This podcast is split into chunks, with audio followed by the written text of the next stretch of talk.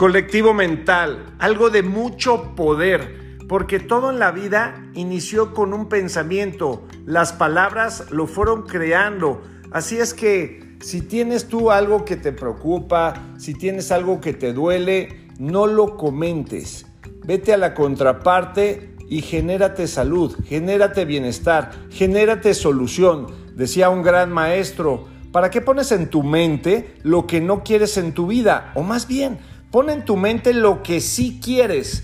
Cuando tú comentas algo que te duele la pierna o que estás enfermo o que sientes que te vas a enfermar y lo dejas sembrado en la mente y en el subconsciente de tus amigos, de tus compañeros de trabajo, cuando te ven, ¿qué crees? Lo primero que viene a su mente es tu dolencia, tu problema. Y si ya se te había hasta olvidado, te lo afianzan, te lo recuerdan. O a lo mejor también vas comentando que tienes un problema, que no lo puedes solucionar y mismo discurso, te afianzan ese problema, lo crean en sus mentes y en la tuya.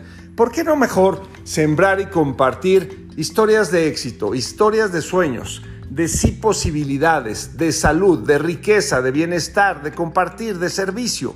Vamos sembrando eso, porque el colectivo mental funciona y funciona poderoso todo lo que vas sembrando de ideas de ti, la gente te va percibiendo así. Si tú vas sembrando ideas de que eres un hombre de bien, una mujer de bien, de servicio, amorosa, amoroso, y vas trabajando en eso, que eres una persona sana, saludable, que eres una persona solvente, trabajadora, exitosa, eso te van percibiendo, así te van viendo.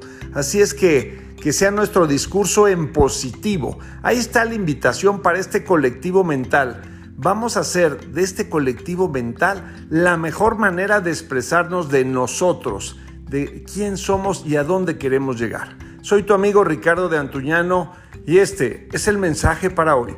Un abrazo, bendiciones.